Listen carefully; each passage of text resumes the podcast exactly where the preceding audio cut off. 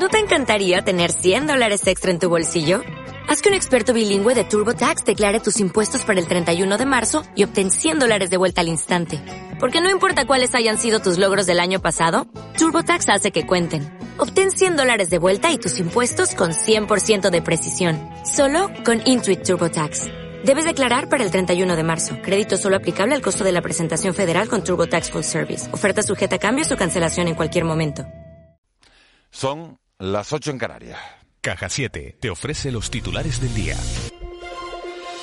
El sector comercial también se encuentra amenazado por la ausencia de turistas. Abbas Mungir, secretario de la Federación de Áreas Urbanas de Canarias, acaba de manifestar en De la Noche al Día que las caídas de ventas en agosto, por ejemplo, han llegado a un 14% situación la podemos resumir en una palabra, la situación es crítica. En este momento es crítica para el sector comercial eh, por lo que se está viviendo. Aquí juegan varios factores, evidentemente el, principal y el que está afectando a toda la economía canaria es la situación del sector turístico.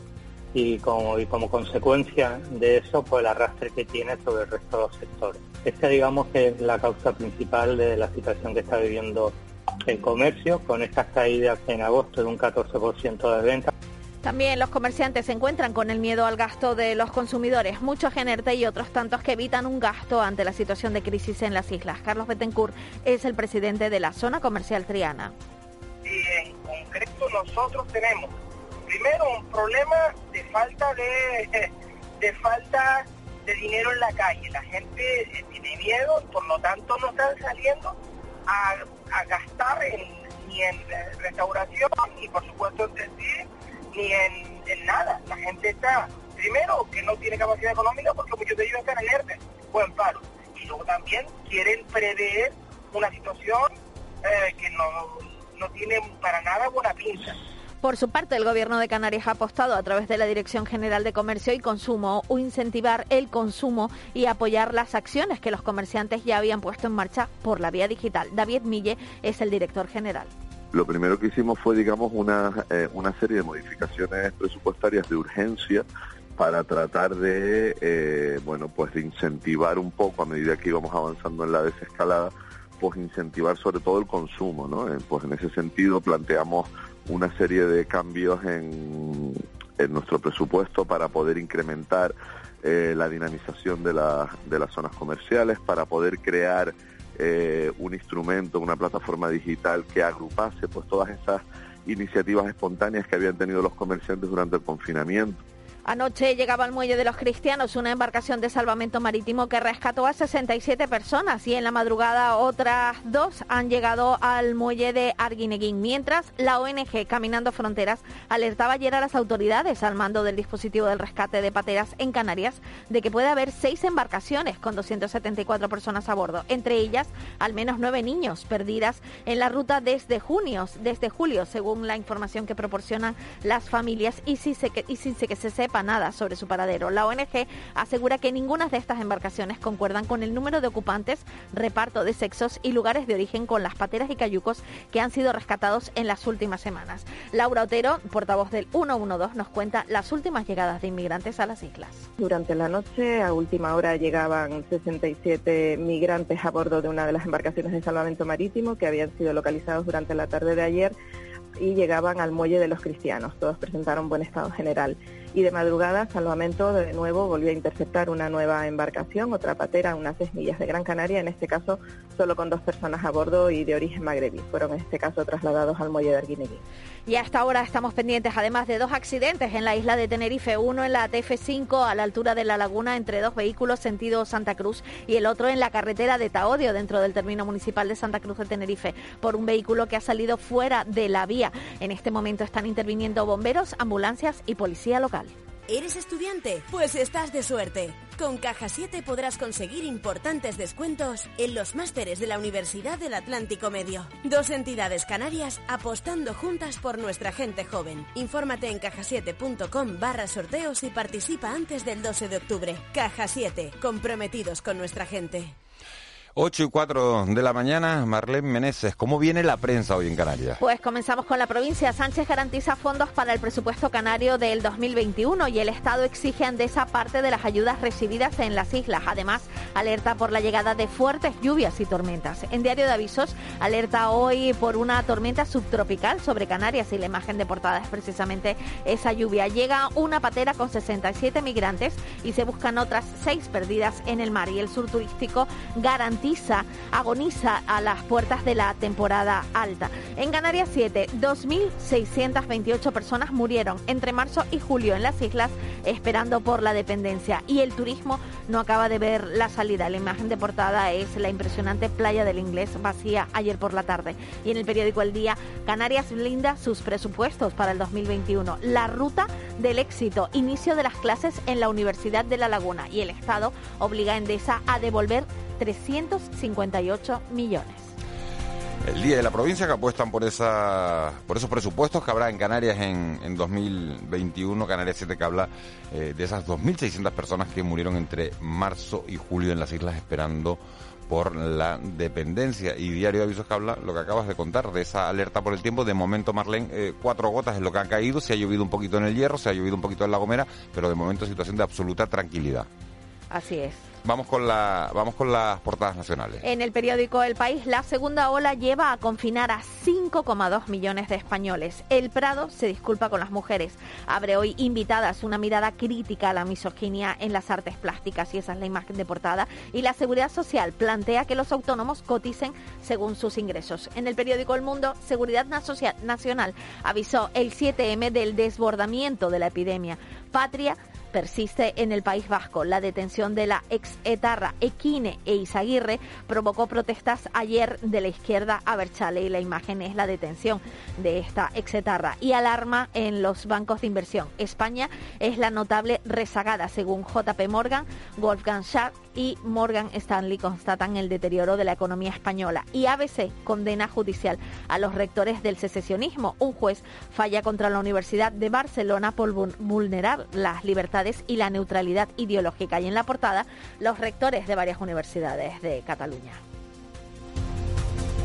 Esas son las portadas de este martes 6 de octubre. ¿Qué va a ser noticia hoy? Hoy será noticia que el consejero de Transición Ecológica del Gobierno de Canarias, José Antonio Balbuena, informa en una comisión parlamentaria sobre los compromisos de Canarias en la Cumbre Mundial del Clima y sobre el incendio forestal de agosto en Garafía. Además, el presidente del Cabildo de Gran Canaria, los alcaldes de Las Palmas y Agüimes y el viceconsejero de Cultura junto al director de la obra presentan el estreno de la producción escénica El último viaje de Galdós. Representantes de la Asamblea de Izquierda Unida Canaria y el coordinador insular eh, de la coalición en Tenerife informan en rueda de prensa sobre una denuncia que han presentado ante la Fiscalía contra el nuevo tendido eléctrico de Red Eléctrica Española y Endesa en la estación de Caletillas.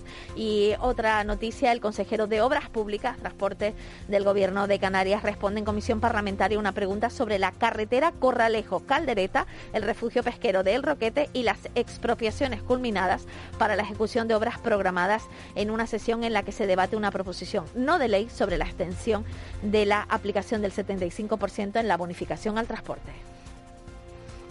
Pues información más completa, imposible. Hemos hecho el repaso de la prensa local, de la prensa nacional, de lo que va a ser noticia en este martes 6 de octubre y además hasta con un adivino, porque ha llegado un mensaje al WhatsApp diciendo el 25 de agosto llovió un poco, dice, y un pastor me dijo que en 40 días habría lluvia de nuevo. Hagan la cuenta desde el 25 de agosto. Ahí se los dejo. Vamos con un poquito de publicidad y enseguida regresamos con, con nuestro invitado del día al desayuno de hoy, José Miguel González, economista, un hombre que sabe mucho de números. Regresamos enseguida. De la noche al día, Canarias Radio.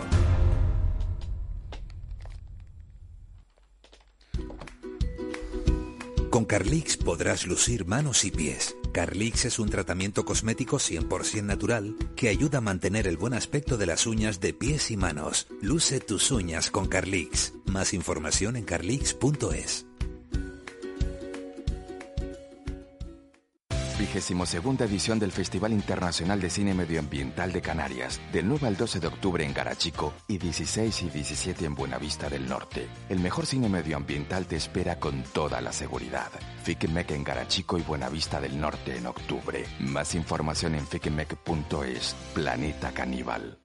Tu familia, tu trabajo, tu presente, tu futuro, tu vida, tu isla. Gran Canaria depende del turismo y el turismo depende de ti. 8 de cada 10 gran canarios vivimos del turismo. Cumple las normas sanitarias. Es un mensaje del Patronato de Turismo, Cabildo de Gran Canaria. Hay un grupo de héroes y heroínas que ha sobrevivido a no tener el móvil ni redes sociales, a no poder divorciarse, a no poder abrir una cuenta en el banco sin autorización del marido, a ser detenido por su orientación sexual, a emigrar para buscar un futuro, a no tener pensiones a luchar por la democracia. Son un orgullo para la humanidad. Los supervivientes son mayores, son mejores. Luz, cámara, acción. Ven con nosotros al Festival Internacional de Cine Medioambiental de Canarias. Este viernes a las 3 de la tarde desde Garachico, Mercedes Martín y Eugenio González te proponen un tarde o temprano de película. Canarias Radio. Contamos la vida. De la noche al día, Canarias Radio. El desayuno.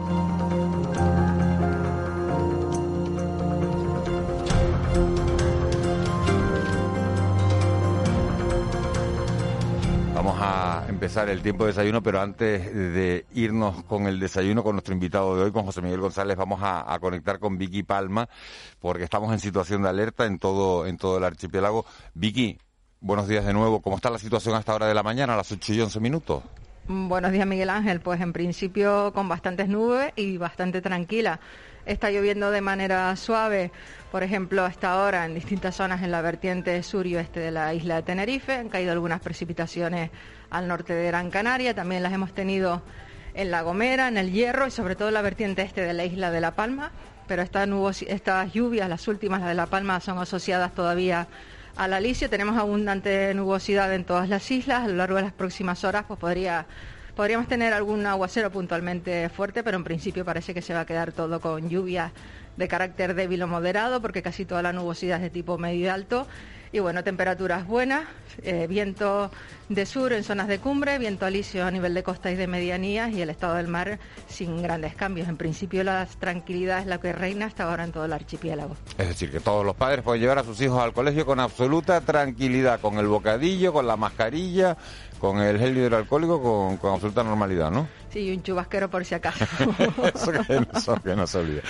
Bueno, pues Vicky, muchísimas gracias por, por actualizarnos la información. Son las 8 y 12, vamos a estar muy pendientes porque decías que, que las horas un poco eh, de más lluvia podían ser a partir de las 9 de la mañana, entre las 9 y la 1 del mediodía, ¿así? Sí, más o menos eso es lo que marcan los modelos de previsión, quizás incluso un pelín más tarde.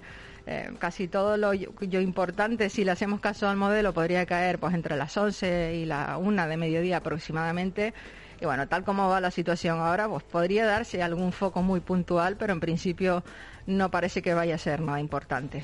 Bueno, pues perfecto. Pues nos quedamos con esa, con esa información. Victoria Palma, jefa de Meteorología de Radio Televisión Canaria. Muchísimas gracias por actualizarnos. Hasta luego, buenos días. Bueno, pues esta es la información del tiempo. Acabamos justo hemos cogido a, Vicky Palma mientras salía del plató de televisión canaria y hemos querido hablar con ella antes de, meternos en este en este tiempo de, entrevista. Todos los días acude de la noche al día una persona que, que tiene eh, aspectos interesantes que contarnos y hemos querido invitar a, un economista, a un economista eh, con pedigrí, con trayectoria, porque la, crisis sanitaria derivada de la COVID-19 ha desencadenado un, frenazo sin precedentes en la, en la economía global. Fíjense, se habla de, de unas pérdidas en el sector turístico de unos 10.000 millones de euros anuales, de una caída del PIB en el entorno de, del 20%. Estamos hablando también de la renovación de 83.500 ERTES para otras tantas familias canarias, de un plan de reconstrucción que ha sido aprobado por el Gobierno de Canarias y suscrito por los agentes sociales de 5.700 millones de euros, 1.440 para este ejercicio. Y estamos hablando también de, de la utilización por parte de los ayuntamientos del dinero que tenían guardado en los bancos, con lo cual se habrán dado cuenta que en este resumen todos son números y no todos fácilmente comprensibles. Así que, como les decía, hemos buscado un hombre que nos pueda ayudar a, comprender eh, un poquito mejor todo esto por el módico precio de un café. José Miguel González, eh, director de Consultoría en Corporación 5, ha sido director general de Trabajo, del Gobierno de Canarias. Durante mucho tiempo también ha estado vinculado al movimiento sindical, así que nos puede dar una visión bastante amplia de todo esto que está ocurriendo. Muy buenos días. ¿Qué tal? Buenos días. Eh, la situación que estamos viviendo, eh, señor González, ¿es comparable con alguna otra crisis que se haya producido recientemente? No, para nada. La de 2008 fue una crisis de origen financiero, en donde las economías que tenían un mayor nivel de endeudamiento lo sufrieron más.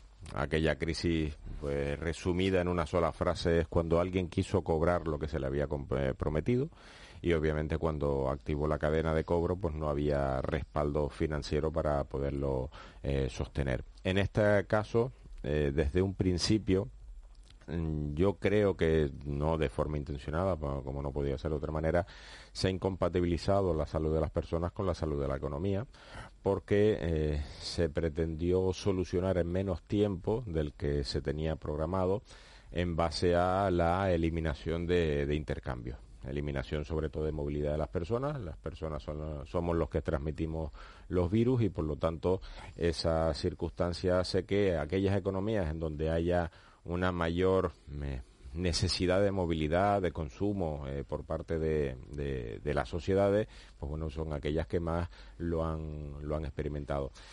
En el caso de, eh, es a nivel mundial, cierto, pero en el caso de Canarias, en donde hay esa especialización productiva eh, basada en, en, la movilidad de las personas, pues los impactos que han tenido eh, desde muy corto plazo, ya del 15 de marzo ya estimamos que solo con 15 días de confinamiento, de un duro confinamiento como fueron las primeras pautas, eh, el PIB se podría haber afectado en un mínimo, en un 10%, y ahora todos los modelos de predicción que, que planteamos pues está en torno a la horquilla 20-25% más cercano al 25% de caída. Eso, sí, el PIB de, Canarias en 2019 fue de 47.200 millones de euros aproximado, millón arriba, millón, eh, millón abajo, se habla de una caída del 20%, estaríamos hablando de unos 9.500 millones de euros aproximadamente en un solo año. Eh, ¿En qué afecta todo eso al ciudadano de a pie?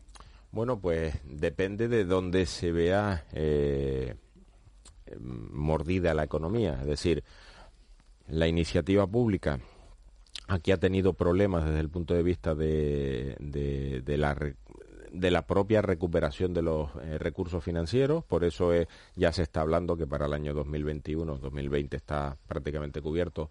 Eh, va a ser necesario el uso de la, del endeudamiento, es decir, recursos que no son propios, pero que de forma intertemporal te tienes que dotar de, de ello y donde más se ha notado es justamente en la, economía privada, en donde estructuras eh, de negocio han tenido que, por un lado, cerrar temporalmente porque el intercambio no ha sido posible, y eso, por ejemplo, en la reducción del 30% de salario, justamente cuando pasas de cobrar un sueldo eh, en nómina a un sueldo ERTE, es decir, a, una prestación por desempleo de forma temporal a ese 70%, pues bueno, pues todas esas cantidades van sumadas y al final hace que el valor de nuestra economía, pues un cuarto un cuarto de, de esa de esa economía pues vaya a desaparecer. Eh, y una economía se puede endeudar hasta el infinito, es decir, se lo pregunto porque eh, eh, se hablaba de, la renovación de los ERTE eh, en España y se decía, decía la ministra de Trabajo que no se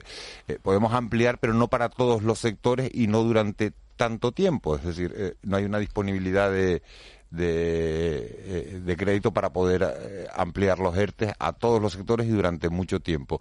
Pero al final se recurre al endeudamiento. Por ejemplo, la, la COS desmarcaba desacuerdo entre el gobierno y los sindicatos eh, porque, bueno, porque los ERTES no iban a cubrir a todos los sectores que se consideraban necesarios y al final se recurre a más endeudamiento. ¿Hasta dónde se puede endeudar una economía? Empezando por, por el final, el, la alternativa al ERTE es un despido. un despido de forma definitiva. Por lo tanto, el gasto lo ibas a tener que ejecutar. Ibas a tener una prestación por desempleo o bien derivada de un expediente de regulación temporal de empleo o bien de un expediente de regulación de empleo ya de forma definitiva. Por lo tanto, la mejor decisión en materia de política económica es suspender temporalmente las actividades porque son más sencillas el reactivarlas. Es decir, la desaparición de una estructura productiva, ponerla en funcionamiento es mucho más complicado que la suspensión temporal de la misma. Separado eso, el concepto de deuda, en, tanto en familia sobre todo, eh, eh, porque en la administración pública la deuda es un instrumento, no es un castigo divino, ni como lo es el déficit público, es un instrumento que se tiene que utilizar de forma eh, valorable dependiendo de, la, de las circunstancias. El, más allá, cuando te vas del, del 30-32% de tu renta, ya estás en una situación financiera comprometida. Bien, miremos, eh, medimos nuestro propio nivel de deuda y estimemos qué es lo que debemos, qué es lo que cobramos en nuestras unidades familiares. Y no puede superar más del 30%. Y no es recomendable eso, porque el nivel de vulnerabilidad que tienes es muchísimo mayor. Actualmente está en el 100% del PIB. Pero ojo, es un instrumento necesario el llevarlo a cabo, porque la alternativa no existe. Es decir, se está apostando, se va a apostar por establecer leyes de presupuestos generales, sobre todo del Estado, con fortalecimiento en la capacidad de eh, recaudación. No va a ser suficiente, es decir, el nivel de gasto es tan importante el que hay que acometer a corto plazo desde el punto de vista paliativo que la deuda ahora mismo es el, el principal instrumento. Y tenemos suerte de que tenemos al Banco Central Europeo de nuestra mano en donde toda la deuda que emiten, la deuda soberana, ellos lo que se llama lo compran en segunda vuelta, es decir, la ponen en el mercado, un agente privado la compra y el Banco Central Europeo la recompra. Yo una frase que estoy usando mucho es que al igual que estamos siendo solidarios o debemos ser solidarios con las generaciones futuras en base al mantenimiento medioambiental de nuestro planeta. En este caso, las generaciones futuras tienen que ser solidarias con la nuestra, justamente desde el punto de vista de esa renta intertemporal, porque la deuda no es gratuita. Llegará un momento en que hay que pagarlo de 100 euros que tengamos dentro de 30 años, pues probablemente 30 o 12 o los que fuera, en lugar de destinarlo a bienes y servicios públicos, hay que destinarlo al pago de la deuda. Bueno, pues es necesario. En el hipotético caso, que por ahora no es ningún tipo de escenario y me atrevo a decirlo, siempre existen posibilidades de quitas de deuda. Es decir, cuando hay una eh, deuda mancomunada tan amplia como, como, la que va a soportar ya no solo España, sino el resto de la Unión Europea, pues será necesario establecer modulaciones en relación al crecimiento económico. Y la broma, ahora mismo estamos tocando unos 27.000 euros por cabeza de deuda, a pagar en cómodos plazos, como se suele decir y probablemente la deuda pueda llegar hasta el 130%. Pero es que es necesario el llevarlo a cabo porque la alternativa es dejar de lado a una gran parte de la sociedad que de otra forma no tendría sustento propio. Y eso tendrá una repercusión en los presupuestos de los próximos años. Claro, porque habrá que, habrá que pagar esa deuda. Claro, porque parte de, del gasto público tendrá que ir a la amortización de la, de la deuda. Es decir, es una política económica más. Lo único que normalmente tú el presupuesto lo pintas y lo ejecutas en un año determinado y en este caso pues tienes que ejercer renta intertemporal, que se dice, decir, renta de ahora que lo vas a destinar al pago futuro de intereses. Enseguida le, doy la palabra a mis compañeros, a Ángeles Arencibes y a Juan Manuel Betancourt. Una, última cuestión por mi parte, eh, señor González. ¿qué, eh, ¿Qué panorama económico le espera a Canarias eh, a corto medio plazo? A corto plazo muy malo, ya está siendo muy malo, sobre todo por la eh, falta de vitalidad y de velocidad en la recuperación. Todos estimamos que una vez eh, levantado el estado de alarma el, 21 de, junio y de hecho la economía reaccionó de esa forma, había mejoras sustanciales y paulatinas, empezaba, incluso hay estadísticas de vuelos en donde empezaba a ampliarse la conectividad, pero eh, la segunda oleada o la continuidad de la primera, la verdad aquí no, no lo sabemos, la segunda oleada no se pospuso a, a, a, partir de octubre, noviembre, sino que empezó a aparecer en agosto y eso hizo ralentizar. Las cosas van mejor, es decir, la situación va mejorando, pero muy tímidamente y esas circunstancias hacen que o hay eh, desembarco importante de recursos públicos, sobre todo para paliar la situación de muy corto plazo, o la situación hubiera sido peor. Por eso es la, insistencia y entiendo el, nerviosismo en el proceso de negociaciones para haber alcanzado, por ejemplo, el 31 de enero. Bueno, pues ya hay que colocarse el 1 de febrero, porque probablemente vayamos que tengamos que ampliar determinados tipos de plazo para determinados tipos de sectores, porque las circunstancias objetivamente no van mejor aunque vayan muy bien dentro de Canarias. Es decir, el concepto de pandemia eh, sanitaria es un concepto mundial, es un concepto que por mucho que hagas tú bien tu trabajo, lo tienes que hacer incluso demostrativamente mejor respecto al resto para dar esos márgenes de confianza en relación a tu consumo. Eh, buenos días, señor González. Em, en estos momentos, ¿en qué letra del abecedario estamos en cuanto a, la salida de, de, la crisis? Se ha hablado de V, de K, de... Sí, bueno, bueno realmente la, la, la K, aunque la, la, L, la L está ya descartada porque la, hay una V asimétrica en donde obviamente todos estos descensos, por ejemplo el 36,2% de caída del PIB del segundo trimestre, no se va a recuperar, tendríamos que recuperarnos un 56% para que fuera una V simétrica, ¿no? esa circunstancia. Lo que ocurre es que ah, en la actualidad estamos en muchos de los sectores económicos eh, están adormecidos, están narcotizados, justamente porque no hay mercado para poderlos a funcionar. Esos son los que están en una línea recta, llamémoslo así, porque están exactamente igual que al principio.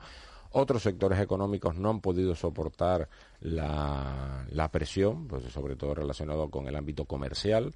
Muchas pequeñas eh, y medianas empresas que mm, teniendo acceso al crédito administrativamente es muy complicado que dadas las entidades muy bajas de, de ella se pueda se pueda acceder como como, como margen final de, de sostenimiento de su de su actividad y después hay otras actividades en donde han sabido eh, posicionarse en un entorno web, en un entorno digital, en donde la gente ha querido seguir consumiendo y hay determinados tipos de plataformas de comercialización en donde hay determinados tipos de circunstancias. Por lo tanto, podríamos eh, decir que es un asterisco, si, si, si, si pudiéramos darle una, una analogía desde el punto de vista de las letras.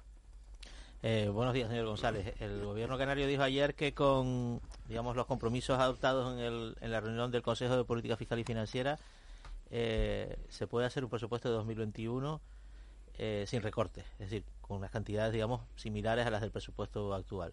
¿Esto es posible? Sí, en base a la deuda. Es decir, es que la, la segunda parte de la letra es que no estará financiado por recursos propios actuales sino estará financiado por recursos propios principalmente, pero eh, vista vía, deuda. ¿Por qué? Porque se ha planteado, yo creo que en esta forma bastante perpicaz e inteligente el no incrementar la presión fiscal, porque la presión fiscal que podrías incrementar ahora en la actualidad sobre el consumo, y justamente lo que el consumo no necesita es un mayor nivel de coste tributario. Para aclararnos un poquito, si el gobierno de Canarias, la Comunidad Autónoma de Canarias, sale a los mercados, a esa cosa que se llama los mercados, a pedir prestado, ¿tiene quien se lo preste? Sí, sí, el Aquí hay una variable importante que es la denominada prima de riesgo o el, canon que tienes que pagar por, por dar eh, la, circunstancia. Aquí hay que tener en cuenta los antecedentes. Y los antecedentes es que el gobierno de Canarias hizo su trabajo en su día desde el punto de vista del saneamiento de las cuentas públicas. Era de las pocas comunidades autónomas que cumplía escrupulosamente con los requisitos que daba eh, la, propia, el propio Ministerio de Hacienda en su, en su día. Eso hizo que se pudieran determinados eh, se pudieran sostener determinados tipos de superávit y desde el punto de vista de los mercados también pues hacía que tuviera una credibilidad mm, triple A en, en, base a esos prestamistas que, que, pudieran otorgarlo. En este caso, pues bueno, pues eh, planes realistas de esas características, es decir, la palabra no es mentir, pero no falsear realidades, es decir, hay un problema en la administración pública desde el punto de vista de la recaudación de los, tributos, eso no se le escande absolutamente a nadie, y ahora mismo tienes que eh, soportar ese déficit de tributario desde el punto de vista de la deuda. Bueno, a partir de ahí aparece eh, el endeudamiento. ¿Cómo hacerte creíble? Bueno, eso lo dirá el tipo de interés Es decir, cuando vayas a los mercados y no encuentres prestamistas a tipos de interés mm, decentes, llámalo así, sino que empiezas a incorporar un sobrecoste, ahí es donde tendríamos que estar ojo avisor desde el punto de vista de la credibilidad de las cuentas públicas en base pues a los acreedores que se te van conformando. Señor González, ¿cómo afectará esta crisis a los salarios? ¿Cómo quedará después de, de, de recuperado? Bueno, en principio, el, ahora mismo las relaciones laborales, los, procesos de negociación colectivas están muy centrados en lo que son expedientes de relación temporales de empleo, pero los denominados los ETOP, los, los por causas productivas, porque los de fuerza mayor prácticamente han, han entrado todos, no es necesario ni siquiera ese proceso de negociación de 15 días previo y demás. En los ETOP sí que es necesario, en los de por causas técnicas organizativas, y por ahora desde el punto de vista salarial, sí es verdad, en la encuesta última de costes laborales eh, sí apareció un descenso importante, pero es un descenso estadístico, es decir, ya de por sí el, estar cobrando el 70% de lo que cobraba antes eh, sostenido en el tiempo, pues hace que primero salgas de las estadísticas un salario menos que cobras, pero es una prestación más que, obtienes. Lo que pasa es que esa prestación está minorada. Todo aquí va a depender de la distribución del coste social de, la crisis. Y aquí lo que hay es que recomendar para evitar que haya brechas, eh, brechas que se habían intentado alcanzar bueno, en, relativamente hace poco, pues es necesario incorporar los procesos de negociación colectiva. Y esos procesos de negociación colectiva al final lo que tienen que hacer es que distribuir la carga social de, la, de las pérdidas. ¿Cómo? ¿Cómo se distribuye esa carga social? ¿Con nuevos impuestos? con No, no, en el seno de las empresas. Estoy hablando, eh, en el seno de las empresas la negociación colectiva, pues la norma laboral existente, pues desestabiliza en cierta forma, eh, es asimétrica desde el punto de vista de la correlación de fuerza y en este caso a todas las empresas les interesa tener eh, potentes estructuras salariales detrás del mostrador porque son los que van a significar que son tu consumo y a todas las salarios le interesa tener un puesto de trabajo donde trabajar. ¿Qué va a pasar eh, cuando superemos la, la pandemia, pongamos por caso el mediados del año que viene. Vamos a, hacer un poquito Muy optimista. La vacuna. cuando superemos la vacuna, cuando superemos la pandemia o cuando encontremos la vacuna. y de repente, y de repente em, empecemos a leer, empecemos a leer y a escuchar y a ver por televisión la que la economía crece un 12, un 15, claro, pero sobre sobre la caída anterior. Claro. Eh, ¿Cómo va a reaccionar la sociedad, los agentes económicos en ese momento, no? Pues en principio con consumo desenfrenado. Eso ya es algo que, que siempre ha pasado después de las crisis. Es decir, lo que ha sucedido en, desde marzo a la actualidad es que los niveles de ahorro se han incrementado un 20%. Muy, muchas de las veces por eh, incapacidad de poder destinar parte de la renta al consumo, porque no hay dónde o no, no se estimaba dónde, pero otra también por, ahorro precaucional, exactamente. Eh, ese ahorro precaucional, una vez que los horizontes temporales se vayan ampliando, pues obviamente se va se vuelve a incorporar que vaya que la que, la economía va a crecer a dos dígitos eso ya sabemos que también es cierto bien o sea lo único que matemáticamente como bien decía si yo tengo 100 y me reducen en un 50% me quedo en 50 si incremento eh, ese 50% me quedo en 75. Por lo tanto, el lugar de llegada y de salida no va a ser el mismo. Pero desde el punto de vista del, consumo y los crecimientos, asistiremos a consumos muy, a crecimientos eh, porcentuales muy importantes lo que ocurre es que mm, esas circunstancias hacen que estarán basadas sobre ahorro presente, justamente por eso, porque de forma precaucional las personas lo que levantan el pie del acelerador en el nivel de gasto, eh, estimando cuál podría ser la, su salud financiera, laboral, sus expectativas, pues a muy corto plazo. ¿Y existe, existe el riesgo de, que esta crisis deje eh, una legión, otra legión de parados crónicos, como ocurrió con la anterior? Gente que se quedó fuera del mercado y que nunca más eh, ha vuelto a entrar. Eh, desde el punto de vista temporal no creo que sea tan tan tan impactante. Aquí quien más va a sufrirlo es el sector comercial sobre todo aquellas estructuras que no puedan soportar el paso del tiempo. La crisis anterior la financiera recordemos que eh, de media se tarda unos 15 años en restablecer los órdenes eh, normales el principal sector que se vio afectado fue el principal el sector de la construcción, en donde había muchas personas con déficits formativos y difícilmente recualificables por ya sea por su rango de edad, mayores de 45, 52 años y demás, y que se pudieran reincorporar a otro tipo de sectores económicos. En este caso no sucede, no, no sucede en principio, es decir, no hay una destrucción objetiva de actividad productiva, sino una suspensión temporal. Ahora bien, dicho eso, también hay que aclarar que si se sostiene en el tiempo esa incapacidad de poder vender, de poder producir, de poder intercambiar en mercado, claro que puede que haya un determinado número importante de, personas que queriendo trabajar no lo pueden hacer y además no tienen dónde hacerlo.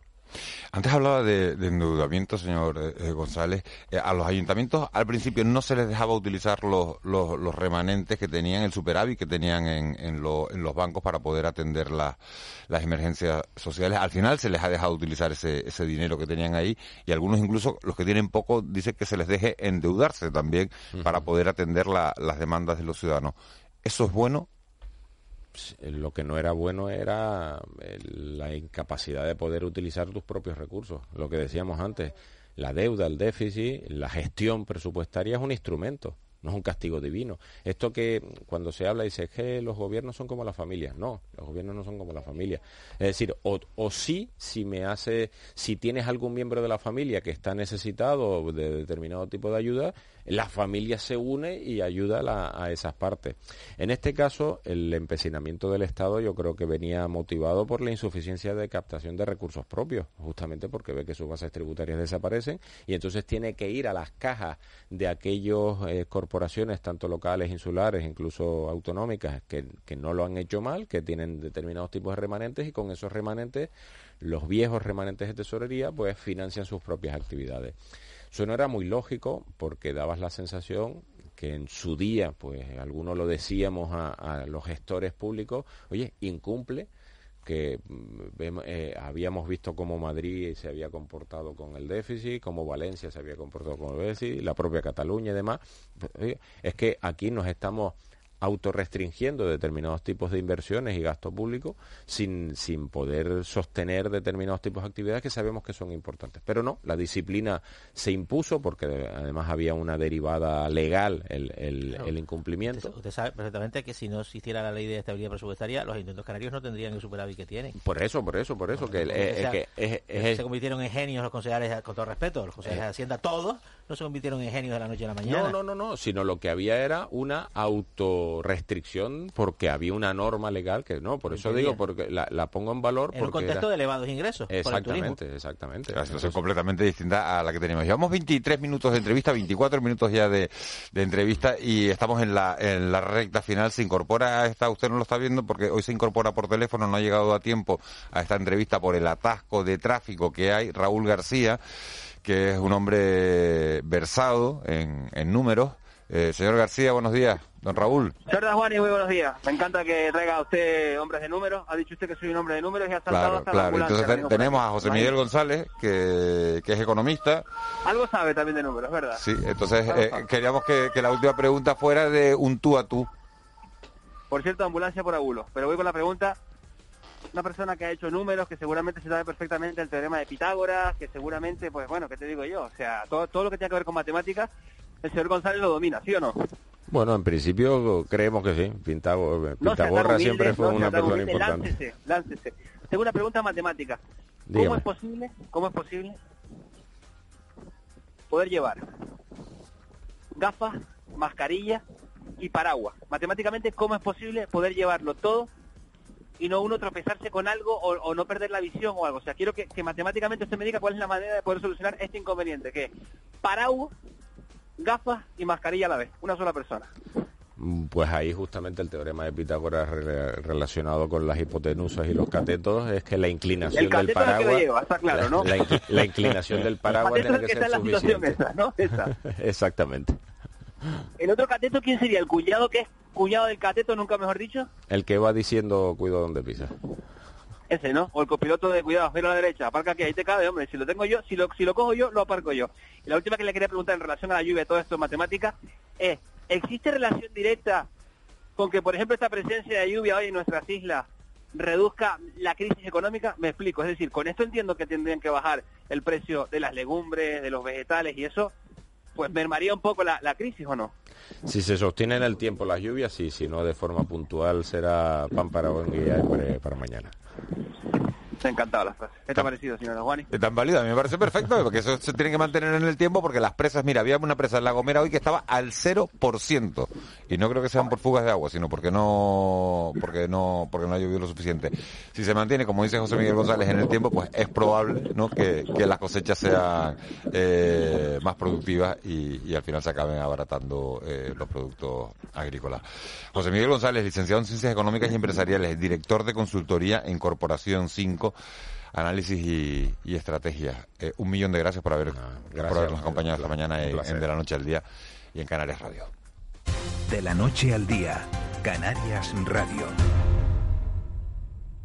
Estudio 32, Clínica Dental. Experiencia, tecnología y el mejor equipo profesional. Visítanos y compruébalo por ti mismo. Estamos en San Juan, Telde. Luz, cámara, acción. Ven con nosotros al Festival Internacional de Cine Medioambiental de Canarias. Este viernes a las 3 de la tarde desde Garachico, Mercedes Martín y Eugenio González te proponen un tarde o temprano de película. Canarias Radio. Contamos la vida.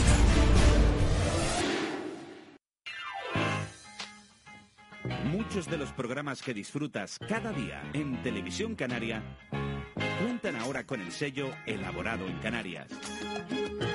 Nuestra industria audiovisual es también un sector estratégico de inversión y generador de empleo. Es un mensaje de Radio Televisión Canaria y la plataforma de la tele.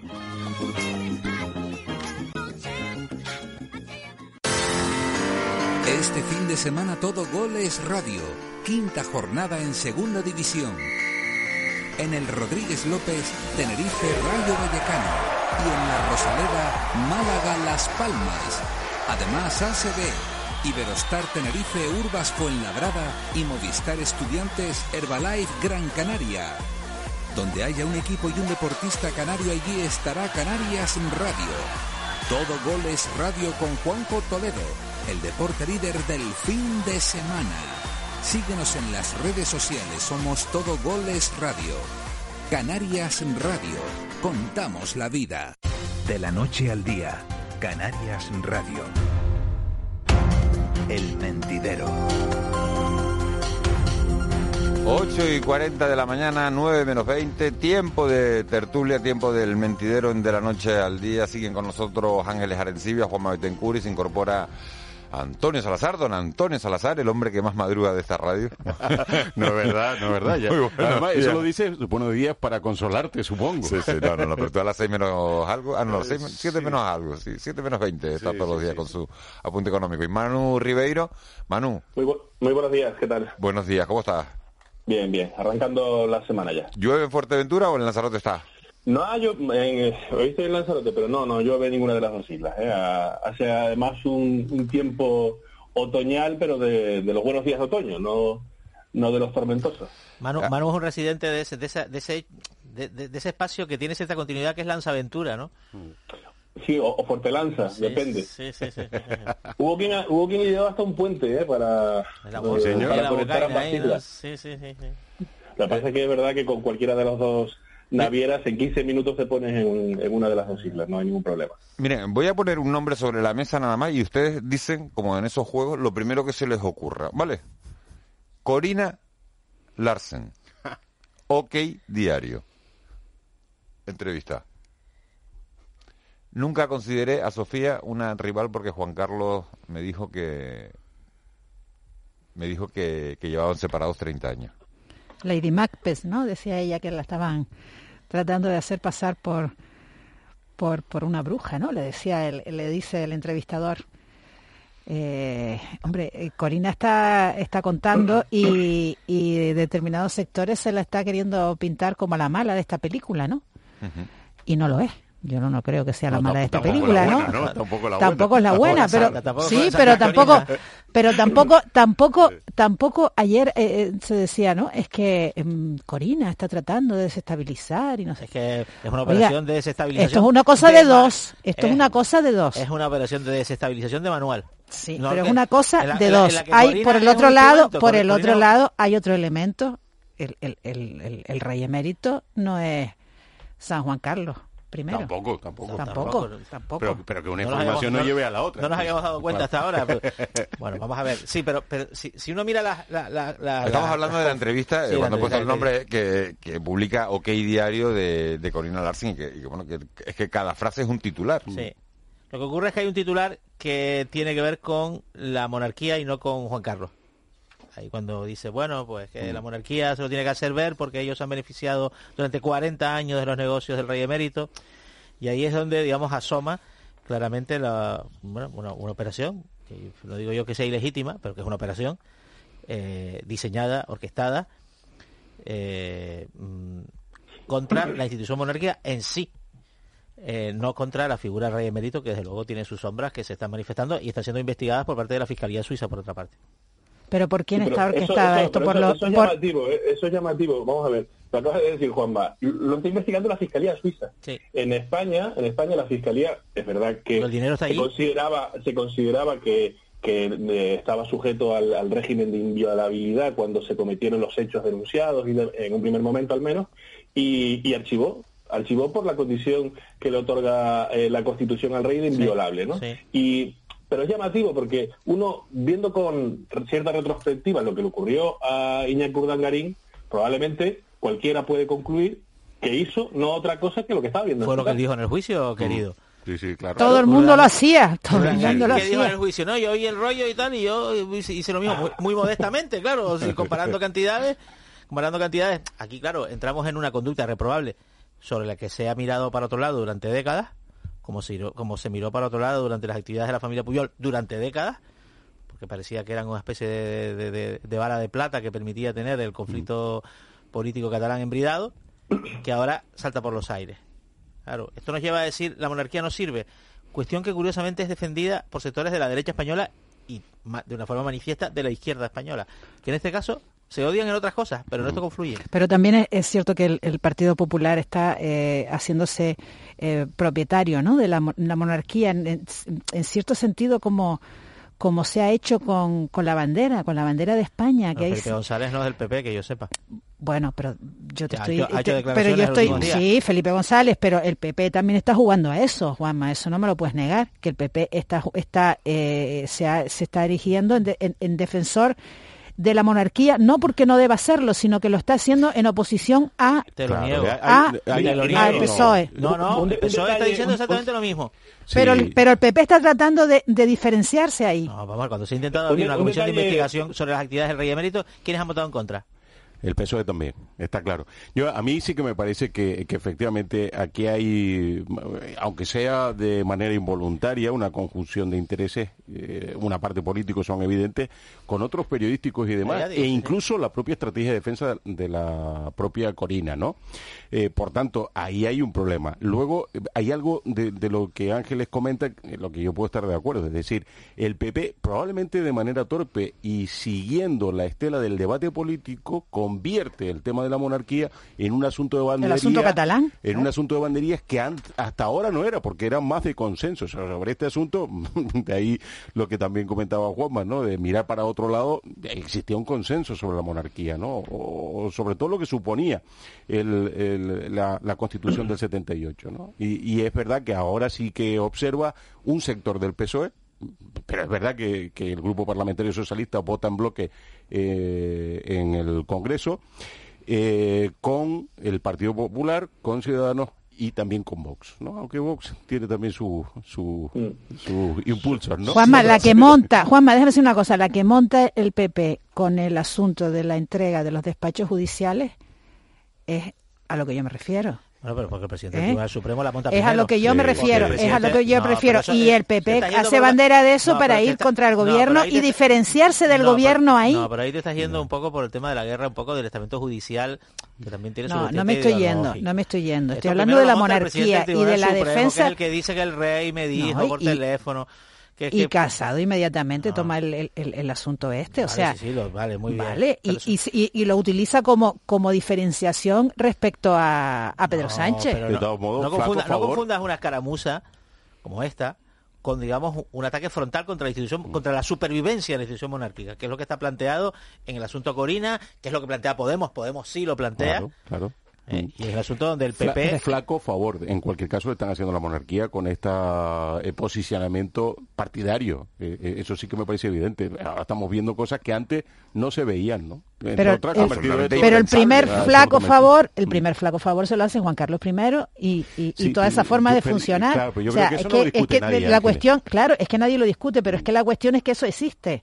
Sí, claro. o sea, claro. esa situación existe y, y, y- y el, el actual el actual rey pues tendría conocimiento de esto. Claro, lo, lo ¿O que no? es que es obvio- muy lo- fuerte. Lo, que, lo- lo que es obvio es que si eh, Juan Carlos I, como, mm, en fin, aparentemente está acreditado, ha tenido actividades eh, fin, Lucrativas. diga- lucrativas, eh, por no decirle mercantiles, porque no ha hecho ningún ningún ningún trabajo ni ha montado ninguna empresa. Ha obtenido unos beneficios en razón de su cargo, eh, mm, beneficios cuantiosos. Después habrá hecho con ellos los que habrá considerado, se lo habrá dado a Corina, se lo habrá dado para que se lo ocultase o que se lo prestase y se lo guardase un rato, eso ya eh, es otra cuestión. Pero por lo menos un mínimo ejercicio de, de higiene eh, también eh, estética en este asunto tendría que ser un mínimo pago a Hacienda por eso, por esas ganancias en el extranjero de- del rey Juan Carlos. Y después la, la monarquía, que en fin, no es un debate que probablemente necesite ahora mismo España abrir. Monarquía sí, monarquía no, república... No, está abierto no. está abierto Está abierto, pero que no, no, no creo que sea ni siquiera la mayor preocupación ni, ni esté en la lista de las cinco mayores preocupaciones o de las diez mayores preocupaciones de los ciudadanos. Lo que es cierto también es que quien vea en la monarquía eh, la garantía de que no se rompe España, que es lo que pueden sostener algunos partidos políticos, yo creo que está totalmente confundido. Eso- Y la ese- solu- ese y la papel- sol- ese papel no ni lo ejerce no la monarquía ni lo ha ejercido nunca. Y la solución que le han dado el, el- el exilio este de- del rey emérito es que me parece una tomadura de pelo, ¿no? Eh, les voy a cambiar el... A ver, No, acá- no, que la entrevista que la entrevista está impecablemente preparada ¿eh? la entrevista eh, busca un poco hurgar ahí en la herida y tal dice ¿cuál es la fortuna del rey emérito? Y ella y Corina dice no no hay una investigación del New York Times que dice que 2.300 millones y son unos periodistas muy serios ella no lo dice. O sea hay una serie de sutilezas ahí que tú dices oye esta entrevista a Manuel Cerdán eh, Eduardo Inda y Corina y Villarejo probablemente la prepararon bien ¿Han visto el vídeo de la vuelta de, de Donald Trump a la, a la, a la Casa Blanca? ¿El de anoche? No Sí, sí, tengan no, miedo no, al sí, COVID. todavía- todavía no Sí, sí, exacto, no tengan miedo al COVID. La- Ah, bueno, sí, lo de la- la claro, declaración Que va sin sí, mascarilla, ¿no? Ha dicho, sé que hay un peligro, sé que hay un riesgo, pero Sí. eso está bien, ahora estoy mejor, quizás soy inmune, no lo sé, pero no dejen que el virus domine sus vidas y salgan a la calle. Eh, yo, yo no vi el vídeo, pero sí la- las declaraciones y desde luego mm, demuestra lo que ya sabíamos por otro lado, que, que tiene un rostro de cemento armado, ¿no? Eh, ha estado... de campaña ¿no? Claro, claro, o sea, ha estado minimizando eh, todo este asunto desde el primer momento y ahora se presenta como una especie de, de no le tengan miedo al, al- oiga, pero que además le han puesto los mejores medios posibles para que él se recuperara en un corto plazo de tiempo, que no sé si eso le va a excluir de la obligación. Antonio, experimental, ¿no? De Sí, sí, además, que pedir permiso. Él diciendo, él diciendo, no tengan miedo al, al, al COVID, ¿no? Y, y en la Casa Blanca cayendo como moscas Sí, sí, todos sí, los sí, sí, sí. funcionarios. Y, y yo me, y yo me hospitalizo con los mejores especialistas eh, sobre la marcha. Yo creo que No, y- y es con un un- acto de irresponsabilidad tremendo para un país eh, como, como el de Estados Unidos, que está a punto de vivir unas elecciones, y yo creo que ha tratado de darle la vuelta, ha tratado de darle la vuelta a un, eh, a un acontecimiento totalmente perjudicial, porque eh, demostrado está que no era inmune y que su actitud genera todo lo contrario, su actitud genera contagio, Bueno, genera enfermedad. que si lo miras un poco los medios los medios un poco que apoyan al Partido Republicano y en general la candidatura de, de Donald Trump Los menos. lo, lo están planteando un poco en esa en esa tesis no Trump es tan fuerte Sí. que ha superado el COVID Trump es una especie Sí. de superhéroe en términos digamos de de, de- de la psique un poco del, del votante medio de Estados Unidos ¿eh? Eh, que no está bueno que, que Y si- eh, si nos ponemos- Pero tú te crees- no, si y sobre, todo por, sobre todo por si la contra- ponemos- sobre todo por la contraparte porque Biden tiene 78 años ¿no? Pero tú te lo crees que, que se ha recuperado. Pero, oye, Pero da si igual, ponemos pues eso en no plan importa. conspiranoico, eh, eh, eh, si nos ponemos en plan conspiranoico, el contagio de Donald Trump eh, ha provocado que el ciclo de noticias de la investigación sobre sus declaraciones de la renta, de un tío Claro. multimillonario que paga de renta 700 euros, o 700 dólares, 700 y pico dólares, pues mira, eso ya ha opacado la investigación de Vamos las ver, en una sociedad muy pola- eh, por desgracia, en una sociedad muy polarizada, los ciudadanos escuchan y ven las noticias, ya no solo las noticias que quieren ver, sino los hechos que quieren ver. Y esa es la situación en Estados Unidos, donde el nivel de polarización es superior al que tenían cuando, cuando tuvo una guerra civil, porque eso es una realidad y eso se ve en las elecciones. Eh, es verdad que también es- este, este, este, este ansia de los seguidores de Trump también puede provocar una movilización de un electorado del Partido Demócrata que dice, mira, Biden no me convence mucho, pero si es por echar a Trump, porque el, el odio al adversario a veces también es un potente agente electoral, también le puede funcionar a Biden. Que Biden no le, se le contagie. pasó, le pasó en las elecciones anteriores. que Biden- Hillary, por- por Hillary generaba un claro, rechazo enorme, Generaba sí, más sí. rechazo que Biden entre Sí, las filas demócratas. Que no se que no se contagie Biden en lo que queda de este mes. Porque sí, sí, sería una amenaza muy grave para su candidatura, Sí. porque inmediatamente sería aprovechada por la otra banda. Pero estamos hablando, estamos hablando aparte de todo lo que tú, lo que ustedes comentan, 260.000 muertos. Claro, claro. Cinco Una crisis, una crisis económica de, de, de proporciones bíblicas. Eh, eh, No, bueno, en, sí, muer- a- en- en a- muertos la a contabilidad, raíz- a ver, a ra- en muertos la contabilidad es fácil. Cinco Vietnams. Estados Sí, Unidos Pues fíjate, murieron pues fíjate. 55.000 Pero- estadounidenses en Vietnam. Pero si la ponemos De en perspectiva edades, ¿no? sobre, sobre la población que tienen, pues tampoco está fuera de rango con lo que está pasando en otros países, No, por no, ejemplo en España. Digo ¿no? Vietnam por lo que supone Sí, Vietnam. no, no, eh, eh, está claro. Y, y para el, el- el- esto que hablabas tú de la psique americana, ¿no? Aquello es un- un- una mancha en el historial reciente de, de Estados Unidos. Pero en el tema de la, de la crisis económica, eh, cuidado, porque es mucho menos que la de otros países y probablemente se van a recuperar mucha más velocidad. Sí es verdad que se puede llevar por delante una victoria que parecía en febrero clara de, Donald Trump, porque obviamente la economía estaba funcionando muy bien, ¿no? Y ahora, pues esto no está ocurriendo y esa puede ser una de las claves electorales. Otro asunto que, que es noticia hoy es que el tribunal, el pleno del Tribunal Constitucional resuelve este martes sobre la admisión a trámite del recurso que ha presentado Quintorra sobre su inhabilitación. Un señor muy aburrido. Sí, sí, además que a mí todo el tema este ya este me da una pereza. Pero mira, pereza digan, digan, digan, di- digan que, que defienden ustedes que yo me pongo, ¿no? Sí, sí, es que sí, ese sí. señor, eh, eh, hasta, hasta para el tema de Madrid, eh, esta polémica que hubo en el Consejo Interterritorial de Salud se puso del lado de Madrid, o sea, se puso del lado de Díaz Ayuso para decir, no, es que yo estoy en contra. ¿eh? No sé qué defienden Hombre, ustedes, yo, pero yo, yo estoy en ahí, ahí tiene poco que hacer el señor Torra y gracias a un político canario, a, a Domingo González Arroyo, el marqués de las Dunas, que inauguró eso de la inhabilitación eh, una vez que eres condenado, eh, eres condenado en primera instancia, da igual que, que para recurso, estás fuera de la política. ¿no? Pues lo inauguró González Arroyo y que, Que le que costó admitirlo. ¿no? Si no recuerdo mal, le costó Que, un que poco no habrá admitirlo. sorpresa por parte del Constitucional, ¿no? Nos quedamos con que no habrá sorpresa. No, no habrá sorpresa. Bueno, pero No habrá sorpresa porque es que ha habido muchos cargos públicos ya que a raíz de, de- de ese cambio eh, legislativo han tenido, aunque la sentencia no era firme, han tenido que han tenido que, que dejar su cargo, o sea que poco mar- margen de maniobra creo que tenga, ¿no? Por- sobre todo porque el soberanismo catalán también considera a Torra un- un- un- digamos un- una pieza amortizada. Ahora estamos digamos en, en un contexto en el cual Sí. habrá unas No, no elecciones donde habrá misma. unos nuevos candidatos. Y no es la misma situación para nada de, de, de unos antes nuevos de... candidatos y en fin Torra ya ha jugado su papel que era un papel de activista desde la presidencia esa, esa dualidad no tan extraña que se, que se da no solo es no, es el único caso en estos tiempos no pero estamos en otro contexto totalmente diferente No, y las encuestas ya están dando una, una bajada de, vamos, de, de- de que el soberanismo y de la independencia para esa parte de los catalanes es su prioridad. Eh, cada vez que se están viendo cómo los sondeos de opinión marcan una tendencia distinta. Ahora las preocupaciones están cambiando. Probablemente al ciudadano medio, como lo comentábamos antes, la menor de sus preocupaciones Bueno, los es la monarquía. los partidos constitucion- constitucionalistas en Cataluña tampoco están como para tirar No, ni mucho menos. voladores.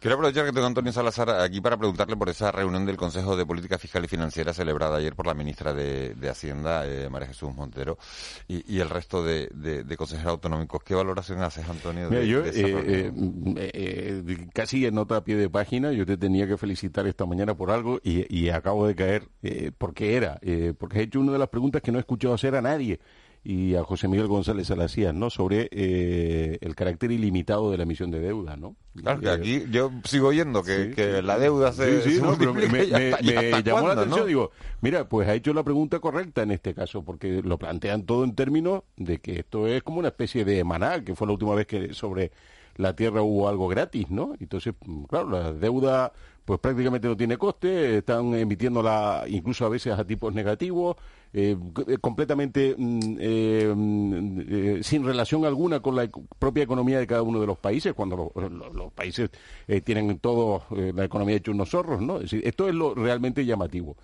Es verdad, y, y algo me parece que le escuché también a Juanma esta mañana, que en momentos como estos eh, tú tienes que tirar de deuda. Pero esto de la ortodoxia, Juanma, que también es verdad que, que te lo escuchaba esta mañana, España no es un país precisamente muy con una gran querencia por la ortodoxia. De hecho, en los años de crecimiento que hemos tenido hemos seguido incurriendo en déficit. Mm, eh, España pasó de un 36% de deuda pública en el año 2007 al 100% en los tiempos de Rajoy y si ha bajado algo es porque ha crecido por encima de lo que crecía el, el- el déficit público, ¿no? Es decir, la, la deuda se estabilizó sobre el 96% más o menos y ahora estamos planteando que va a llegar al 115 al cierre de este año y al 130 en el en problema- tres o cuatro años. el problema en este contexto no es, la, no es la deuda, porque al final la deuda va a ser la herramienta generalizada a la que van a recurrir todos, es la eficiencia en el gasto.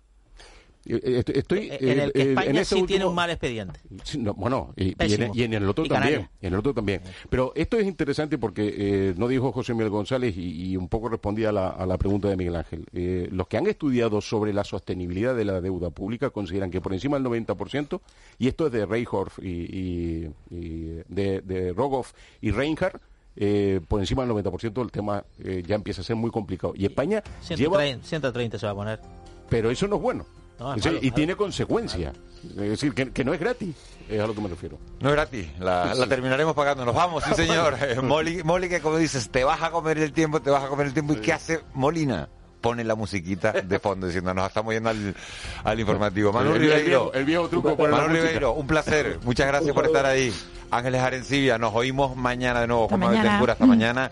Eh, Antonio Hasta mañana. Salazar, también nos oímos Gracias. mañana. Será Hasta más mañana. tempranito a las seis menos Chao. diez. Muchas gracias. A ustedes los vuelvo a oír a las 9 y 5. Me oyen ustedes a mí. Vamos con el boletín de Noemí Galván.